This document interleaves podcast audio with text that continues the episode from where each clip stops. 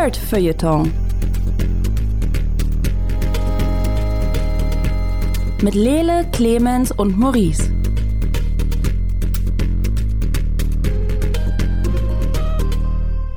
Hallo, herzlich willkommen hier beim Nordfeuilleton Podcast. Mit mir hier im Hosenstudio ist Clemens Serbent. Hallo Clemens. Oi, oi. Und auf der, anderen, auf der anderen Seite Lele Lukas. Hallo Lele. Ui, ui. Äh, gut genug. Meiner einer ist Maurice Mathieu. Wir haben uns jetzt zusammengefunden für ähm, nerdige Themen. Ähm, je nachdem, wann die Folge rauskommt, ich hoffe noch vor dem neuen Jahr, haben wir äh, witzige Sachen zwischen den Feiertagen gefunden, ähm, die uns ein bisschen über Wasser halten. Äh, Lede zum Beispiel hat die Halo Infinite Kampagne gespielt und wird mir vielleicht sagen, dass sie besser ist als der Multiplayer? Fragezeichen. Ähm, who knows? Ähm, dazwischen hat sich äh, Clemens ähm, BBC in 80 Tagen um die Welt angeguckt. Ähm, mit David Tennant. Ich, ich weiß nicht, ob wir mehr rein, eingehen müssen auf die ganze Sache, außer dass David Tennant dabei ist. Wir, wir werden sehen. Mir reicht es persönlich schon, aber okay.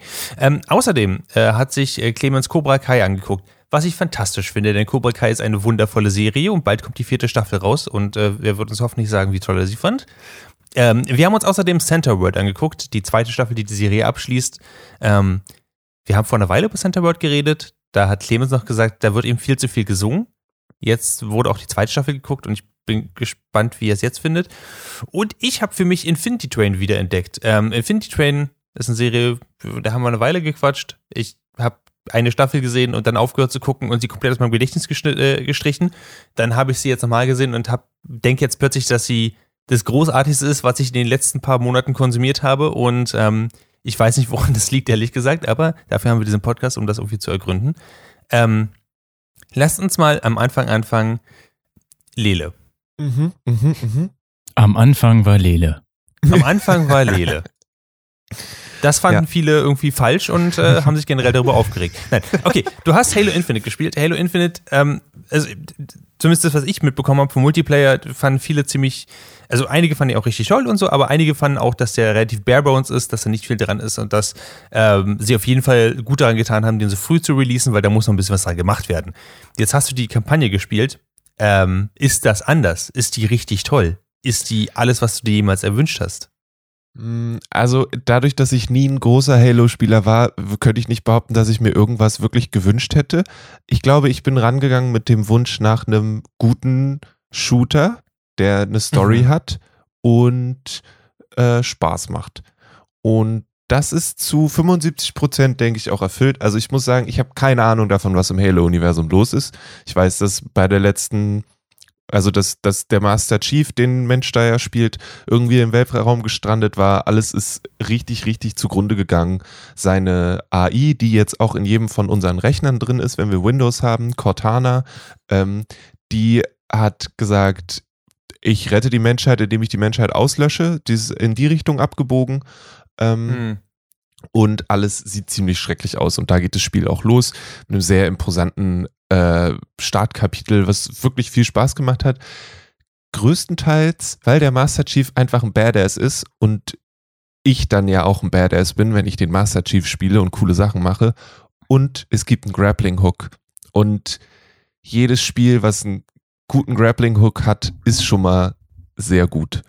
Ähm, dazu kommen solide bis sehr gute Shooter-Mechaniken und es macht einfach ziemlich viel Spaß, diese ersten zwei Kapitel zu spielen. Danach öffnet sich das Spiel und es wird so ein bisschen ein Open-World-Ding. Das wird zu so einem, ich laufe zu einer Forward Operating Base, töte alles und dann ist das mein neuer, aber ich, dann gehört es zu meinem Territor Territorium dazu. Zwischendurch muss ich ein paar Marines befreien und dann nehmen wir hier langsam Stück für Stück den Ring, auf dem das wieder spielt, ein. Ähm, und da hat es mich ein kleines bisschen verloren, weil dann, wie soll ich das sagen, dann gibt es die Möglichkeit, mit einem Auto zu fahren, aber da, wo ich hin muss, bringt mir das Auto nichts, also muss ich laufen. Und dann bin ich so, ja, dann kann ich auch die ganze Zeit laufen.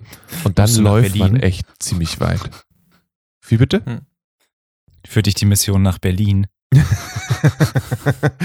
nee, über einen Berg rüber und wahrscheinlich gab es einen besseren Weg als den, den ich genommen habe, aber ich habe keinen gefunden, den ich mit dem Quad hätte nehmen können, was ich am Anfang gekriegt habe. ähm, und ja, es ist Es ist ein guter Shooter. Ich finde es, ich glaube, Menschen, die richtig doll auf Halo stehen, kriegen da noch mehr raus als ich.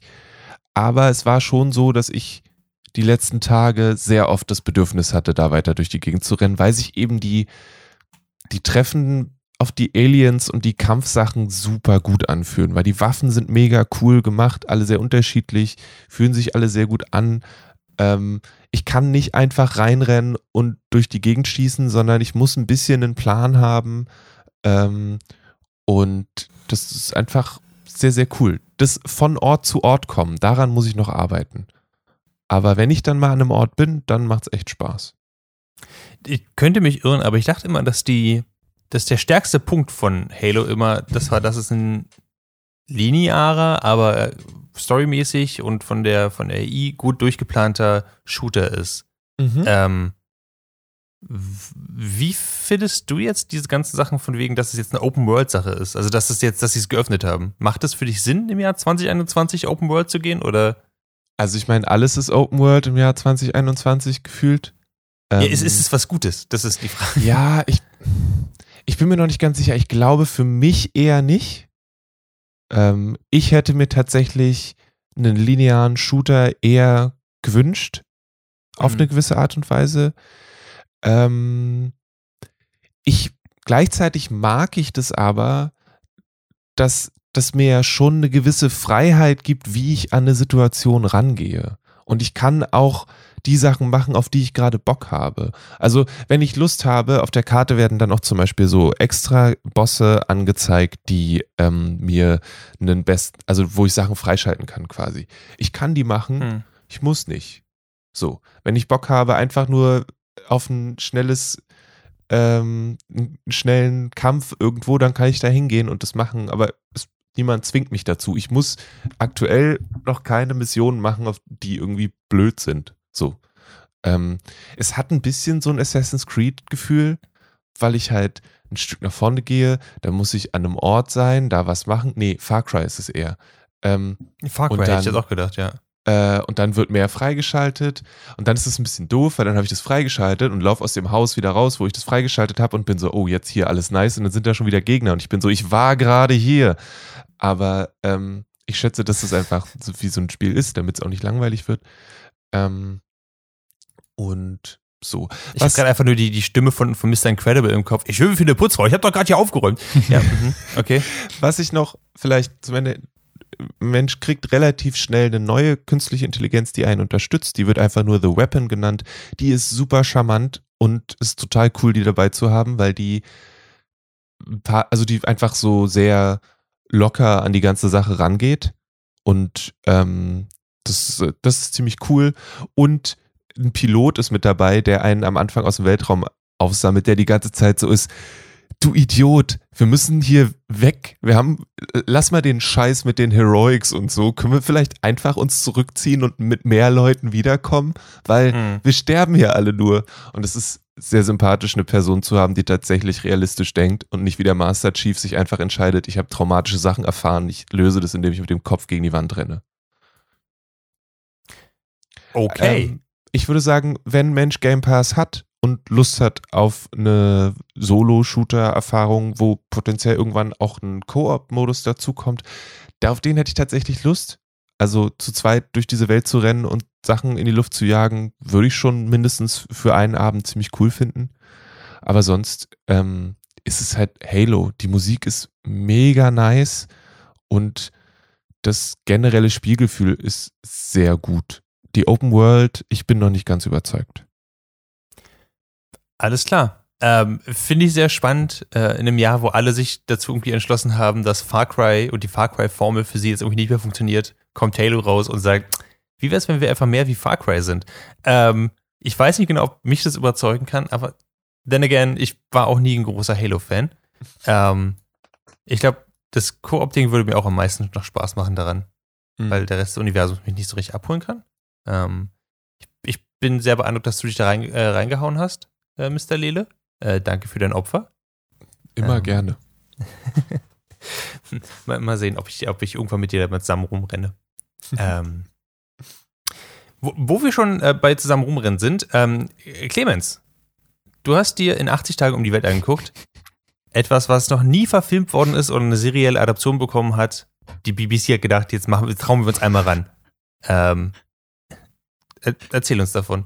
Genau, die BBC hat sich gedacht, wer ist der größte britische Autor aller Zeiten? Und dann hat irgendjemand Jules Verne gesagt.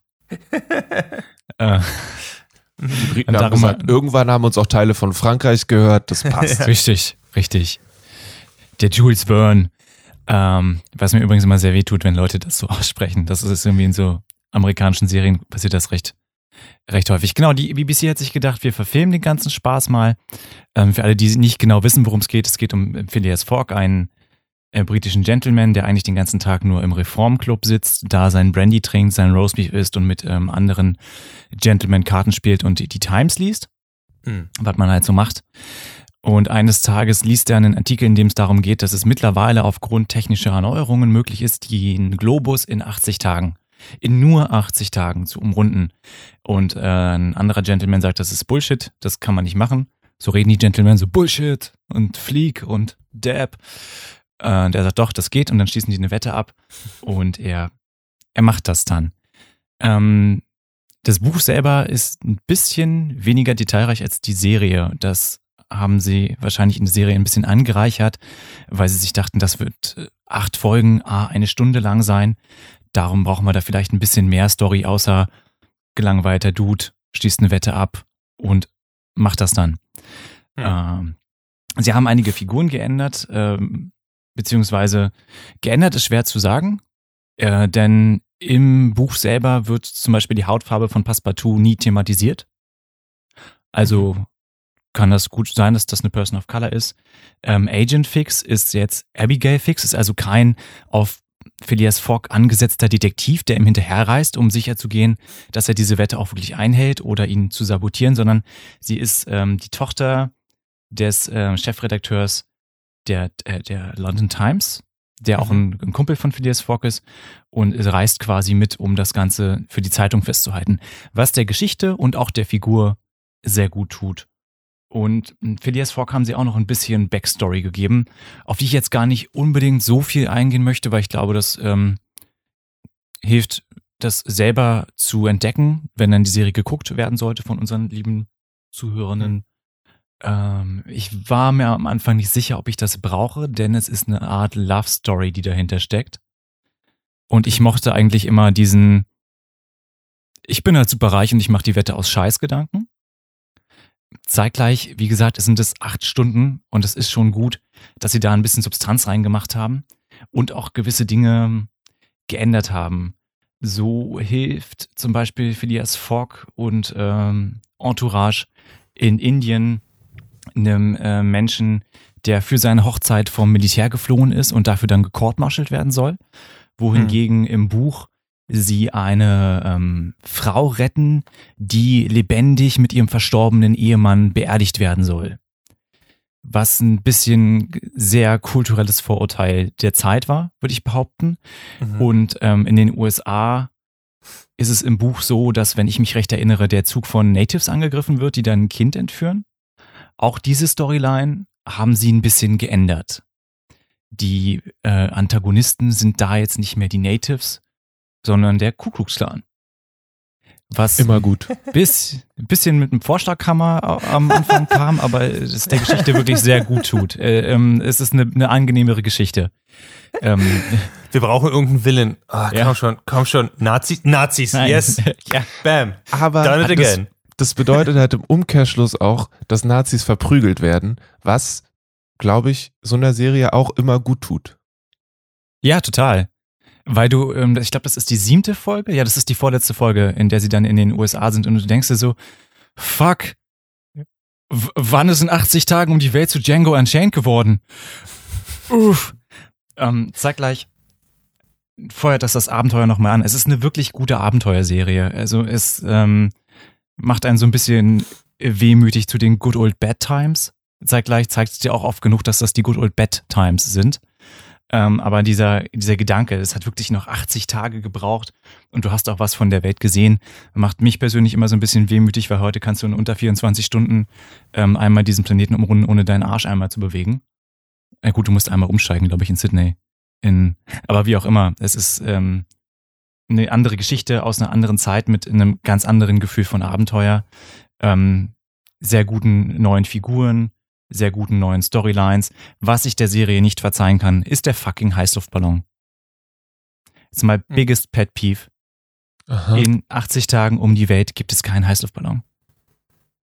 Interessant. Aber den gibt's auch in jeder Verfilmung. Ich ja, aber nicht sagen- im Buch. Nicht im Buch. Es ergibt keinen Sinn, einen Heißluftballon zu benutzen. Man kann einen Heißluftballon nicht genug steuern, um damit diesen 80 Tagen um die Welt ist ein sehr hart getaktetes Buch. Es geht immer darum, Zuganschlüsse und ähm, ähm, Boarding-Termine für Schiffe zu kriegen. Und ein Heißluftballon ist so das most volatile, unberechenbarste Verkehrsmittel, das benutzt werden kann. Gut, das war jetzt in der Adaption auch nicht geplant. Sie benutzen den mehr zufällig. Aber dann ist es halt zufällig dumm. Dann haben sie mir halt nur zufällig einen Brieföffner in die Rippen gerammt. Ähm, aber ihr merkt, das ist einfach nur ein persönlicher Pet Peeve von mir. Fucking Heißluftballon. Alright. Aber sieht die Äh. Szene wenigstens gut aus? Also, Dafür, dass es eindeutig ein CGI-Heißluftballon ist, sieht sie recht gut aus. Zumindest wenn er fliegt. Am Boden ist es eindeutig äh, eine Prop. hm. Ähm, das muss der Serie wirklich zugute gehalten werden. Es ist unheimlich viel in echt gemacht. Also sehr viel von dem, was passiert, ist echt da. Es sind äh, echte ähm, Häuser oder Kulissen. Es ist alles gebaut. Es fühlt sich alles sehr äh, real an. Und das, ähm, das hilft. Und es geht auch ein bisschen, ich glaube auch die Shanghai-Geschichte haben sie, haben sie geändert. Es geht auch ein bisschen um ähm, Cultural Awareness und ein bisschen darum zu reflektieren, was hat Kolonialismus eigentlich kaputt gemacht. Das fand ich sehr, sehr nett von der BBC, dass sie Mhm. der Geschichte das so ein bisschen noch reingeschrieben haben. Ja. Konnte ich euch begeistern? Habt ihr auch Lust in 80 Tagen um die Welt? Also äh, ähm, erstmal, du hattest mich schon bei David Tennant. Ähm, von daher, die, der Rest war, war Window Dressing, aber klingt auch sehr, sehr gut und da habe ich durchaus Bock drauf. Ähm, ich dachte, wir sind wieder in der Doctor Who-Folge gefangen, als äh, du mir gesagt hast, dass äh, David Tennant gegen Nazis kämpft. Ähm, aber es ist cool, dass es hier auch passiert. Das einzige Ding, was mir am Ende ein bisschen rausgekommen hat, hättest du mich am Anfang gefragt, ich, ich habe persönlich äh, niemals in 18 um die Welt gelesen oder so, ich habe auch nie eine Verfilmung davon gesehen. Ähm, hätte es mir eine Sache gefallen, hätte ich gesagt, ja, die reisen im Heißluftballon. Das ist die eine Sache, die ich weiß über diese Geschichte. Und jetzt sagst du mir, das passiert nicht. Und das ist nie passiert. Und now I feel silly. Äh, abgesehen davon, yo, gucke ich mir bestimmt an. Ich wüsste total gerne, wo die Sache mit dem Heißluftballon herkommt. Also warum das da drin ist, weil das ja, das ist auch eine Szene, an die ich immer denke, wenn ich an 80 Tagen durch die Welt denke, weil das Jackie Chan musste das schon machen und gehört in meinem Kopf gehört das ist so voll das dazu. Absurde. Genau, das ist das erste Mal, ich glaube, das war eine Verfilmung von 1954. Da haben sie für den abenteuerlicheren Aspekt einen Heißluftballon reingeschrieben. Und wenn du aber heute in ein Buchgeschäft gehst und du kaufst in 80 Tagen um die Welt, ist auf dem Cover ganz oft ein Heißluftballon gedruckt. Und ich bin immer so, dass ich denke, aber, also hat das niemand gelesen? Ist, okay. Ähm, ja. Aber ich werde wahrscheinlich äh, nicht mehr erleben, dass es eine Verfilmung ohne Heißluftballon gibt. Aber gut. Give the people what they want. Ah. Hm. Alright. Okay, Ähm. wo, wo kann ein Mensch das gucken? Ähm, da wir ja alle ganz fleißige Gebührenzahler sind und die äh, Mediatheken auch nutzen, gerne in die ZDF-Mediathek schauen. Da ist das zu finden. Alle acht Folgen. Zum Glück auch im Originalton. Da das Interface dieser Mediathek manchmal ein bisschen dumm ist, springt es von Folge zu Folge wieder auf den deutschen Ton. Was einen so ein bisschen rauszieht, wenn man dann aufspringen muss. Und, ah, David Tennant sollte nicht Deutsch sprechen. Also nicht mit einer Synchro. Dafür ist seine. Das muss ich noch kurz sagen. Also ich finde ihn wirklich perfekt gecastet. Ich habe ihn mir so vorgestellt, Phileas Fogg. Also irgendwie David Tennant-mäßig. Da finde ich ihn schon sehr, sehr, sehr passend. Weil du generell, wenn du, wenn du, äh, Ah, ein britischer Gentleman. Ich denke an diesen schottischen Schauspieler. ich wollte gerade sagen, ah, irgendwas mit Großbritannien. Ja, ja, klar, das Ja, ist. David Tennant. David Tennant. Jede einzelne Rolle David Tennant. Oder Michael Sheen. Oder Michael Sheen. Ich hätte gern eigentlich die Harry Potter äh, Sachen einfach, aber jede, jede Rolle muss besetzt sein von David Tennant oder Michael Sheen. David Tennant hat ja auch ähm, das, das Buch zu Drachenzähmen leicht gemacht eingelesen. Ich Wirklich? weiß nicht, ob ihr davon. Ja, Nice. Und das werde ich mir äh, die Tage wahrscheinlich äh, runterladen ähm, und dann, dann hören, weil er das, glaube ich, auch mit so einem thick Scottish Accent liest. How Ah. to Train Your Dragon Audiobook. Holy shit. That's amazing. Oder? Ähm, also, cool, dass, dass, äh, dass es Nachtshang um die Welt mit ihm gibt, aber dieses House of Train Your Dragon mit David Tennant, das ist was, was ich, wo ich nicht drum rumkomme, glaube ich. Äh, tschüss. Okay, gut, habe ich was zu tun über die Feiertage. Freut mich. ähm, machen wir weiter. Ähm, wir springen ein bisschen nach vorne. Wir, ähm, Center World äh, Season 2 ist rausgekommen. Ähm, für Leute, die Center World Season 1 nicht gesehen haben, es geht um ein ähm, Pferd aus einem Kriegsgebiet, so High-Fantasy-Style, äh, was durch, durch die Welten fällt und plötzlich in einer sehr silligen äh, Welt ist, wo es Zentauren gibt, aber eben auch zum Beispiel Bird-Tors und, und Lama-Tors, also quasi alle, alle Kreaturen da sind irgendwie halb Pferd und halb irgendwas anderes. Ähm, sie reden, sie machen Magie, sie, sie sprechen und an sich geht es ganz viel um Mental Health Issues und Self-Identity. Ähm, und die erste Staffel hat äh, mich ganz schön umgehauen, ehrlich gesagt. Und ähm, so silly es auch an einigen Stellen war, so irgendwie so tiefgründig war es an anderen Stellen auf jeden Fall. Und die erste Staffel endet nicht irgendwie auf einem Cliffhanger, aber auf einem guten Setup. Es ging so ganz viel um Krieg und so und die beiden Welten, die komplett anders animiert sind, ähm, müssen sich so ein bisschen zusammenfinden, um eine große Armee aufzustellen. Das war so das Ende von Staffel 1. Staffel 2 kommt um die Ecke ähm, relativ überraschend, weil auch relativ schnell. Ähm, und füllt endlich die Blankspots in, was die Backstories von vielen Charakteren angeht. Ähm, nicht zuletzt, weil ähm, die Protagonistin Horse kriegt die Fähigkeit, in die Backstories von Leuten reinzu, reinzuspringen. Nicht in die Erinnerung, in die Backstories. Sie gehen komplett meta in der, in der Staffel. Und wir lernen von vielen Leuten die Backstory. Und ähm, es geht weniger ums Rumgesinge, würde ich sagen. Also wenn, dann wird es eher benutzt als, als Stilmittel, als, als tatsächliches, ähm, als tatsächlicher Weg, die Story voranzutreiben, hatte ich zumindest das Gefühl. Ähm, und die letzten paar Folgen äh, drehen so, finde ich, komplett ab. Clemens, du hast auch Staffel 2 gesehen. Mhm. Leute, denen Staffel 1 nicht gefallen hat, sollten sich Staffel 2 angucken. Was meinst du? Ja, definitiv. Es geht Oh. nochmal in eine komplett andere Richtung. Ähm, ich war auch überrascht, dass sie sagen, die springt in die Backstories. Ja. Müssen- äh, haben sie das? Okay, äh, weird. Wir, wir lernen die Original Horse Tours kennen. Hm. Das fand ich äh, sehr schräg, aber nicht, nicht schlecht. Hm. Ähm, ich bin ganz begeistert. Mein Lieblingssong ist der Dörpel Drop. Ich habe ihn sehr oft gesungen und ich bin auch sehr oft durch die Wohnung gegangen und habe gerufen, Dörpel Drop. Jetzt müssen wir viele neue Sachen kaufen und der Hund mag mich nicht mehr. Aber ähm, worth it. Genau, und dann am Ende wird's noch nochmal so richtig äh, High Fantasy, Multilayered, holy fuck, was passiert denn da gerade? Also da habe ich echt mal für ungefähr eine, eine Stunde vergessen, was ich eigentlich machen wollte Hm. weil ich es dann doch unheimlich en, engaging fand und ich damit nicht gerechnet hatte, dass das so passiert. Ich weiß nicht, äh, ob wir das irgendwie spoilern, äh, ansprechen. Dürfen wir über das Lass, lass uns das nicht spoilern. Ich würde Okay. tatsächlich sagen, wir, wir, wir, wir lassen es in der, in der Cloud of Mystery.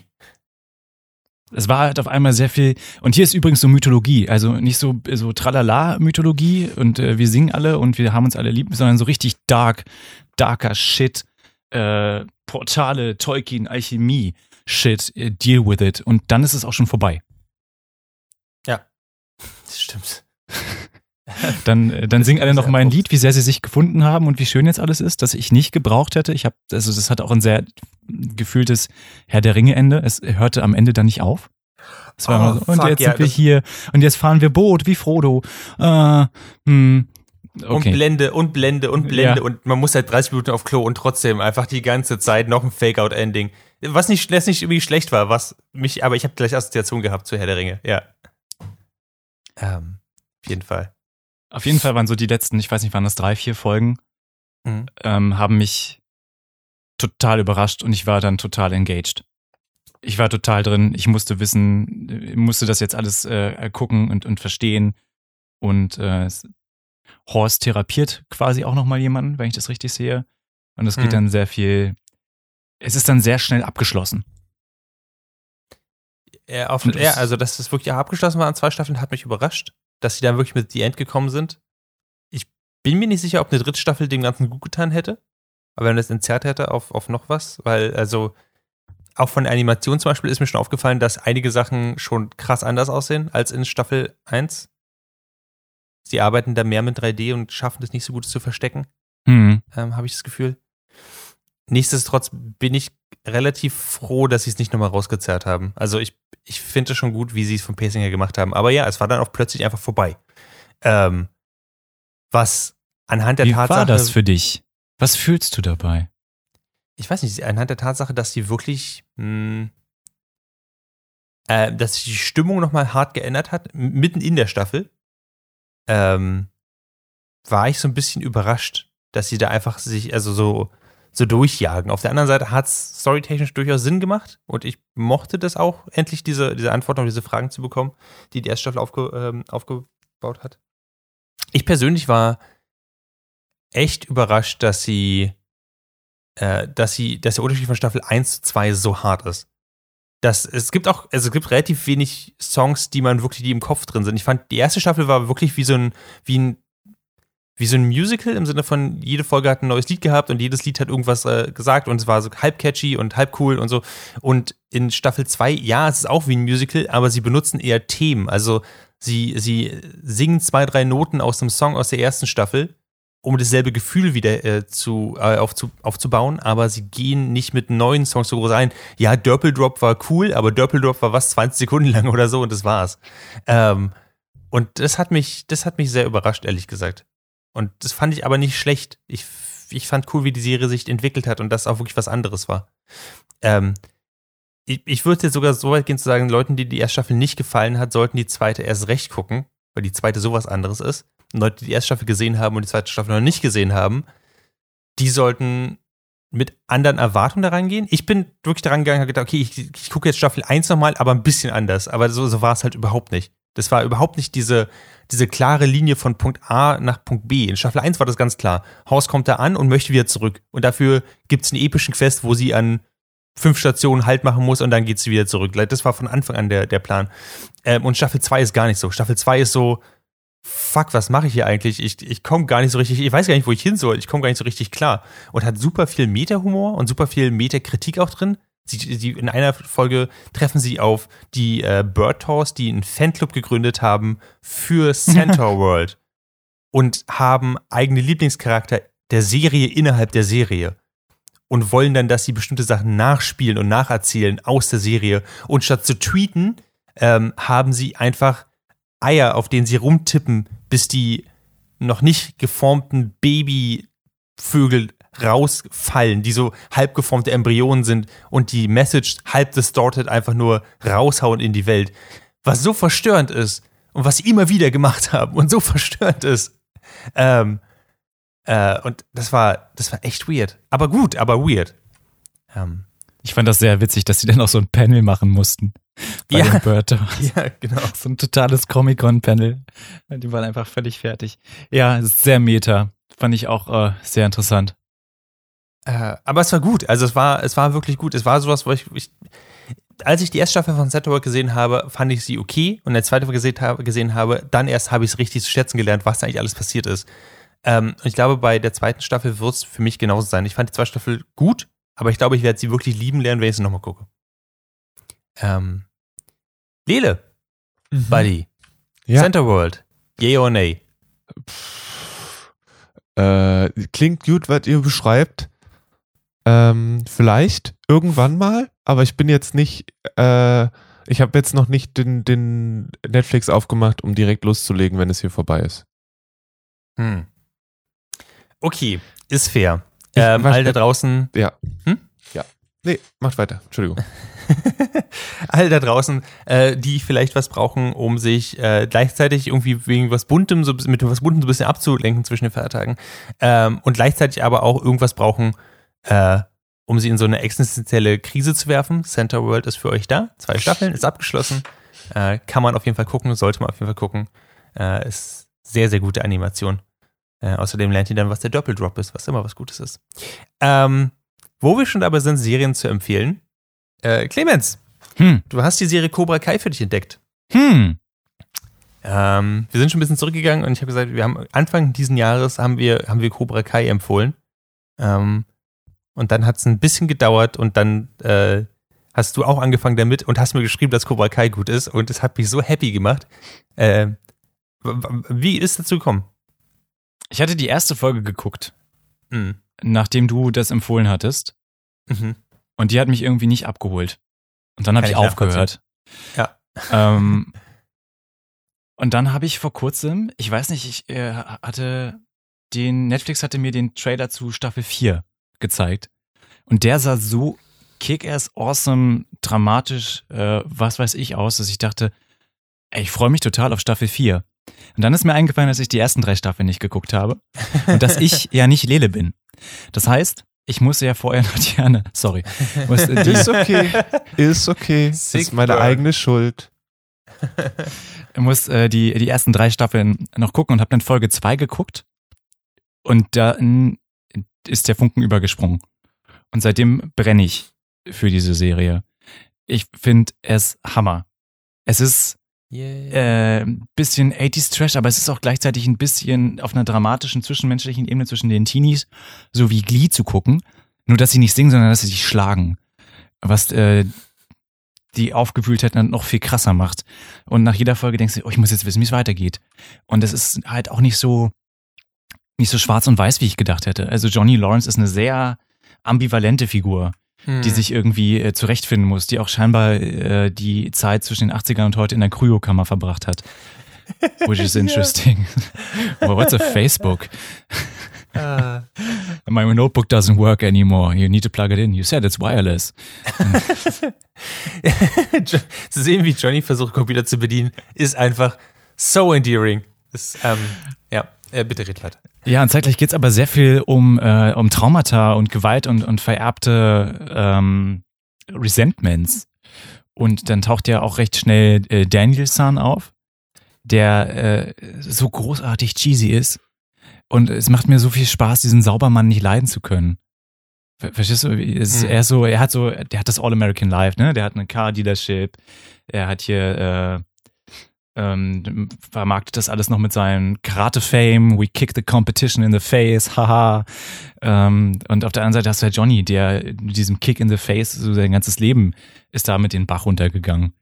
Ähm, was natürlich auch ein bisschen daran liegt, dass er das zugelassen hat, aber er kam halt auch aus äh, schwierigeren Verhältnissen. Also die kommen halt alle aus schwierigen Verhältnissen und versuchen sich zurechtzufinden, geben aber ihre Resentments direkt an die nächste Generation weiter und bringen der nächsten Generation dabei auch noch Kampfsport bei. Und es ist äh, großartig. Es ist einfach nur großartig. Dann taucht auch noch der, der alte Trainer von Johnny auf, der nochmal eine ganz andere Nummer von Toxic ist. Und äh, die Dojos Aber auch eine ganz eigene Nummer von, von Traumata mitbringt nochmal. ja, genau. Immer wenn du denkst so, ah, was für ein blöder Arsch. Und dann kommt eine Folge und so, hier ist übrigens die Backstory von dem blöden Arsch. Denkst du, oh nein, Der arme oh nein, der arme Arsch. Wollen Ja. wir vielleicht den Therapeuten in die Serie schreiben? Für, oh, sie schlagen sich schon wieder. Naja. Äh, yes. Ähm, Ja. Auch, dass sie so gewisse Sachen umgedreht haben, ne? Also, dass Daniel dann irgendwann einen Werbespot für sein Dojo macht und dann wird ihm halt total Cultural Appropriation vorgeworfen. Ah, weil er halt kein Asian-Mensch ist und das aber Ja. alles so total benutzt. Und man denkt so, ja, cool, irgendwie ist äh, Johnny Lawrence Cobra Kai Dojo auf eine Art zeitgemäßer, weil das das Ja. auf den Sport reduziert und nicht so hart auf ähm, Japaner macht, wenn man gar keiner ist. Ähm, es, es ist Weil super er- witzig. Weil er auch diese, weil er diese, ähm, ich glaube, so diese japanische Flötenmusik reingepackt hat und jemand gesagt hat, Ja. die Musik ist ja voll Cultural Appropriation. Was? Das war Mr. Miyagis Lieblingssong. Das war, ich fand, ich fand diesen Moment so gut, dass er einfach nicht geschafft hat, rüberzubringen, was er eigentlich sagen wollte mit diesem, mit diesem Trailer für sein Dojo. ähm, yes. Ähm, Und dann hast du zeitgleich wieder so Figuren, die das brechen, wie ähm, seine Frau. Also Ja. Johnny Lawrence steht eines Tages bei Daniel auf der Matte und die beiden sind so kurz davor, sich zu prügeln. Und sie steht dann, ja, ihr seid zwei erwachsene Männer und ihr wollt euch jetzt hier prügeln. Am Samstag. Neben dem Pool. Kommt doch erstmal rein und frühstückt was. Und redet vielleicht miteinander. Also das äh, ist auch ganz gut für die Story, dass du so kleine Reality-Check-Figuren hast, ne? Dass sie auch irgendwann sagt so, Mhm. oh so, und jetzt holen wir die Polizei. ja. Das stimmt. Ähm, Ähm, und andererseits bin ich total bei den ganzen Figuren drin und ich habe mich total gefreut, als Cobra Kai am Ende der ersten Staffel dieses Tournament, äh, Spoiler, gewinnt. Ich war total dabei, ich habe mich total für Miguel gefreut. Äh, ich finde die Entwicklung von Hawk äh, total spannend. super spannende Figur. Äh, und zeitgleich auch irgendwie sind die Figuren spannend, die Daniel dann trainiert. Ähm, obwohl ich ja ihn und sein Dojo immer, ich finde, die sind also ein bisschen. Also sie sind, natürlich sind die Cobra Kai Kids auf eine Art und Weise radikalisiert und gefährlich geworden, was der Geschichte aber gut tut. Und ich finde seine Students äh, meistens recht lappig. Ich finde, seine Also ich- Students wirken so ein bisschen wie, äh, wie aus einer Power Rangers-Serie rausgefallen. Ja, genau. Und ich kann, äh, ich finde seine Tochter ganz schlimm, weil die auf einem so hohen Pferd sitzt. Ja. Die ganze Zeit. Und äh, everyone has bad experiences. Doesn't mean you need to be a bully. Es, ja, Mhm. du bist aber auch ein sehr reiches, sehr privilegiertes Kind. Und ich will Nee. Bullying nicht rechtfertigen, aber auf der anderen Seite, viele Kids, die bei Cobra Kai sind, haben ein sehr viel härteres Leben gehabt. Ähm, klar bräuchten die einen Therapeuten und nicht jemanden, der ihnen sagt, äh, s- strike dem anderen ins Gesicht, bis er nicht mehr aufsteht. Ähm, aber das fand ich finde sie sehr von oben herab und ich finde die, ähm, das ist ein, ein LaRusso-Problem in der Serie. Wobei da jetzt auch gerade unheimlich viel Character Development stattfindet, weil ich gerade in den Folgen bin, äh, wo D Daniel in Japan ist, was mich auch nochmal ganz toll abgeholt hat. Und dann haben wir auch immer so kleine Splices zu den alten Karate Kid-Filmen. Die, die, die Schauspieler sind doch alle wieder dabei. Hm. Ähm, auch die ähm, Cobra Kai-Kumpels von, von Johnny tauchen nochmal auf. In einer sehr ähm, herzerwärmenden und sehr traurigen Folge. Also, das ist eine Serie, die so spannend ist, äh, wie ich es nicht gedacht hätte, äh, die mich so begeistert, wie ich es nicht für Möglichkeiten hätte. Cobra Kai ist so, was so Netflix-Eigenproduktion angeht, recht weit oben bei mir. Hm. Ähm, schalt auch äh, nächste Woche ein, wenn äh, Clemens und ich einen Podcast starten, wo wir einfach noch unsere Lieblingsszenen aus Cobra Kai einfach nacherzählen und uns gegenseitig äh, hochhypen. Ich habe jetzt richtig Bock auf Staffel 4. Lele, äh, wie viel von Cobra Kai hast du gesehen und was ist deine Lieblingsszene daraus? Und welchen Charakter magst du am meisten? Ich glaube, also ich habe bisher nur Trailer gesehen. Ähm, und mein Lieblingscharakter sind die Haare von dem einen, die so ganz spiky in die Luft gehen. Und ich habe den einen Schauspieler gesehen bei Game Nights, da hat der Magic gespielt. Das war cool. Ähm, ja. Okay. Ähm, hat man dich dafür bekommen?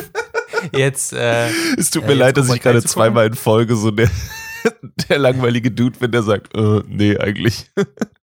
Aber das wäre noch eine Frage.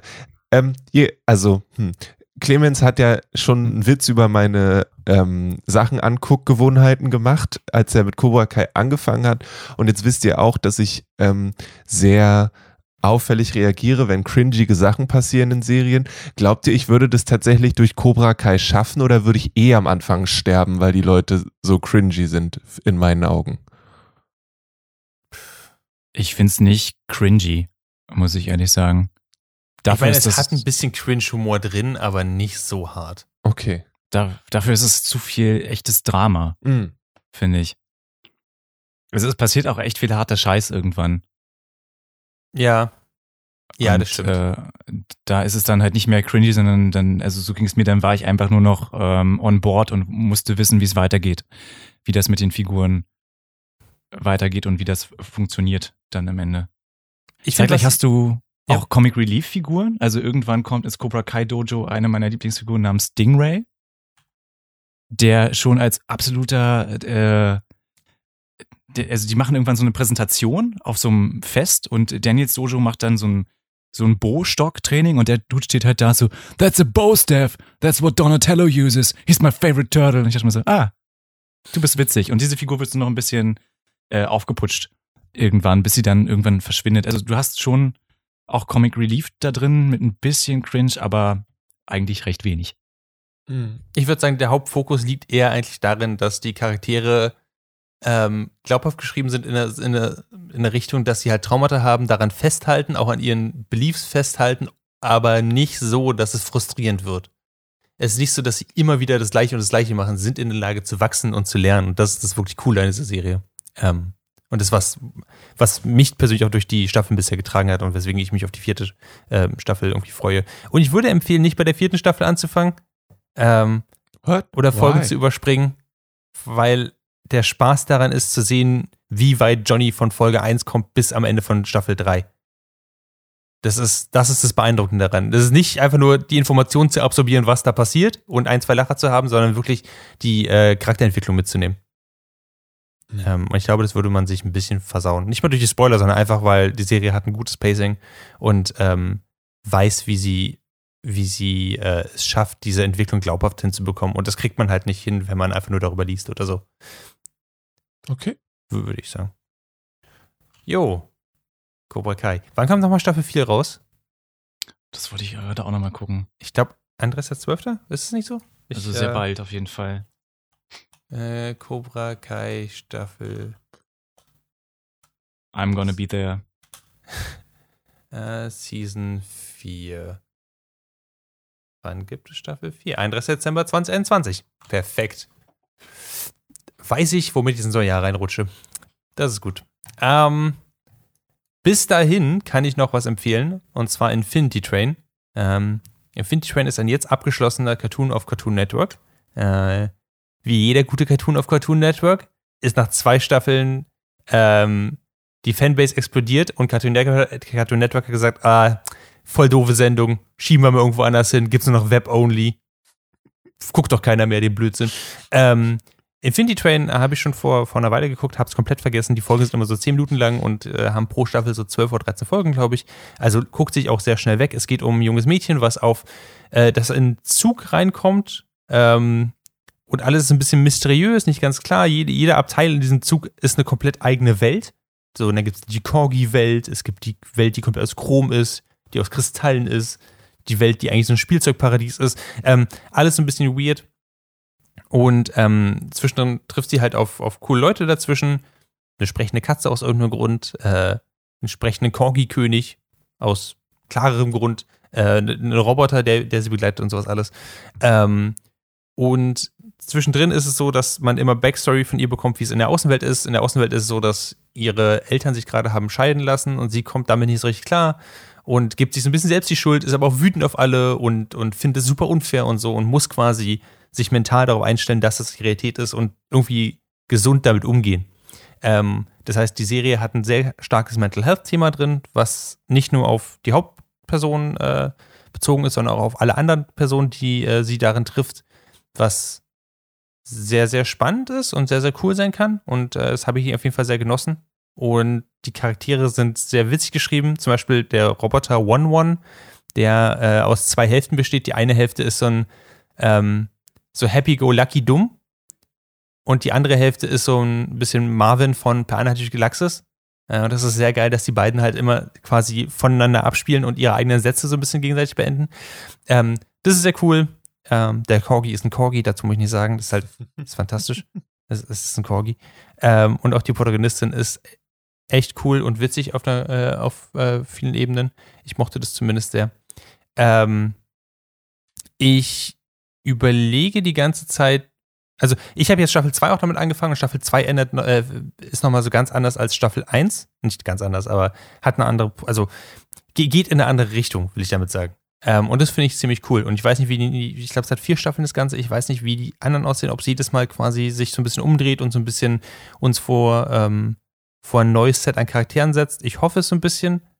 Ähm, Staffel 2 hat einen, hat einen Hirsch dabei, ähm, der alles machen kann und super witzig ist. Und äh, mal kann er Wänden laufen, mal verwandelt sich in Seifenblasen, mal ist sein Kopf einfach so eine, so eine Tischtenniskelle, die immer so so einem Ball nach vorne pappt. Ist super random, aber sehr, sehr cool. Das heißt, animationstechnisch sieht es auch ziemlich geil aus, aber das Geile sind halt, dass jede Welt ist eine neue Welt und äh, jedes Abteil ist eine neue Welt und diese Mysterien von diesem Zug rauszufinden, ist total geil. Ähm, und ich weiß nicht, wie ich alles aus Staffel 1 vergessen konnte. Ich habe ich hab die Anfang des Jahres geguckt und jetzt habe ich sie nochmal geguckt und finde es einfach grandios. Ähm, weil es auch fucking creepy ist. Ich weiß nicht, ob bei euch irgendwas hängen geblieben ist von dem, was ich erzählt habe aus Staffel 1 damals, als ich es erzählt habe. Äh, aber falls nicht, würde ich euch empfehlen, guckt es jetzt. Habt ihr es vielleicht sogar gesehen? Nein. Ich äh, fühle mich wie so ein, wie einen, wie einen Record on Repeat. Es tut mir sehr leid, aber es klingt richtig cool. No. Äh, also Ich Infinity. Hab, glaube ich, mal so ein Proof of Concept-Ding gesehen vor Jahren Hm. davon. Das lief mal auf dem YouTube-Kanal von Cartoon Network. Wo auch schon alle Figuren vorkamen, die du gerade erwähnt hast.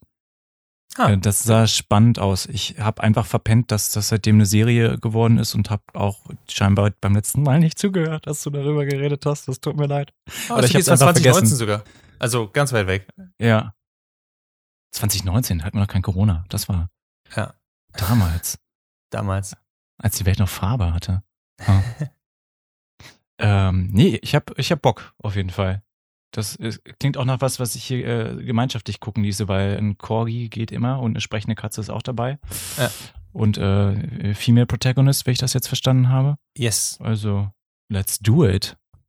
Ähm, ich würde es wirklich, wirklich empfehlen, auch weil die Folgen so kurz sind. Es ist sehr kreativ, es ist auch sehr, ähm, es ist einfach eine sehr, sehr coole Sache, die man nicht nur nebenbei gucken sollte, sondern auch so aktiv gucken sollte. Und aus den gleichen Gründen, warum ich Cobra Kai mag, mit den sich entwickelnden Charakteren, aus den gleichen Gründen mag ich Infinity Train. Und den Corgi natürlich. Ähm, okay. Ähm, well, good enough. ähm, wir sind am Ende der Folge angekommen. Ähm, herzlichen Glückwunsch da draußen. Wenn euch diese Folge gefallen hat, ähm, gebt uns fünf Sterne auf Apple Podcast, lasst ein Review da. Ähm, sagt uns, dass wir toll sind. Schickt eine E-Mail an info at dragonseateverything.com. Ähm, dort könnt ihr uns sagen, dass ihr vielleicht fandet, dass einige Sachen cool waren oder andere Sachen nicht so cool waren. Äh, sprecht mit uns. Fandet ihr den Heißluftballon essentiell in äh, 80 Tagen um die Welt oder fand ihr, man kann darauf verzichten in Zukunft? Wer weiß. Bei ersterem sagt mir gern eure Adresse, wir können darüber reden. Ich bin ja, ich ich bin ja drei dafür, Staffeln Cobra Kai geguckt, also ich würde ja sagen, dass, dass die nächste Challenge ist, in 80 Tagen um die Welt zu machen und das nur mit einem Heißluftballon. Warum da aufhören? In 80 Heiß Heißluftballons um die Welt. Einfach, einfach nur Heißluftballons. Nichts anderes in der, in der Novel. Dann kann es Tag auch so lange fünf, alle dauern, wie es soll. Wenn so, solange ein Heißluftballon die Runde schafft, ist es geschafft. Schöne Idee. Ähm, wir arbeiten daran jetzt noch so ein bisschen weiter, machen eine Pilotfolge daraus und äh, quatschen dann in zwei Wochen mal wieder. Und, Ähm, vielen Dank fürs Zuhören. Hm? Nee, ich habe noch gedacht, Ja? während wir das schreiben, hören wir so ein Wummern aus dem Nebenraum, wo Clemens langsam aber sicher, so wie ähm, bei Kill Bill mit der, mit der, mit der Hand den Handabstand und dann direkt in die, Ja. ins Holz schlägt und sich vorbereitet auf äh, das, was da kommen Ja. wird. und nach fünf Stunden gegen die Tür schlagen fällt mir auf, dass es eine Klinke gibt.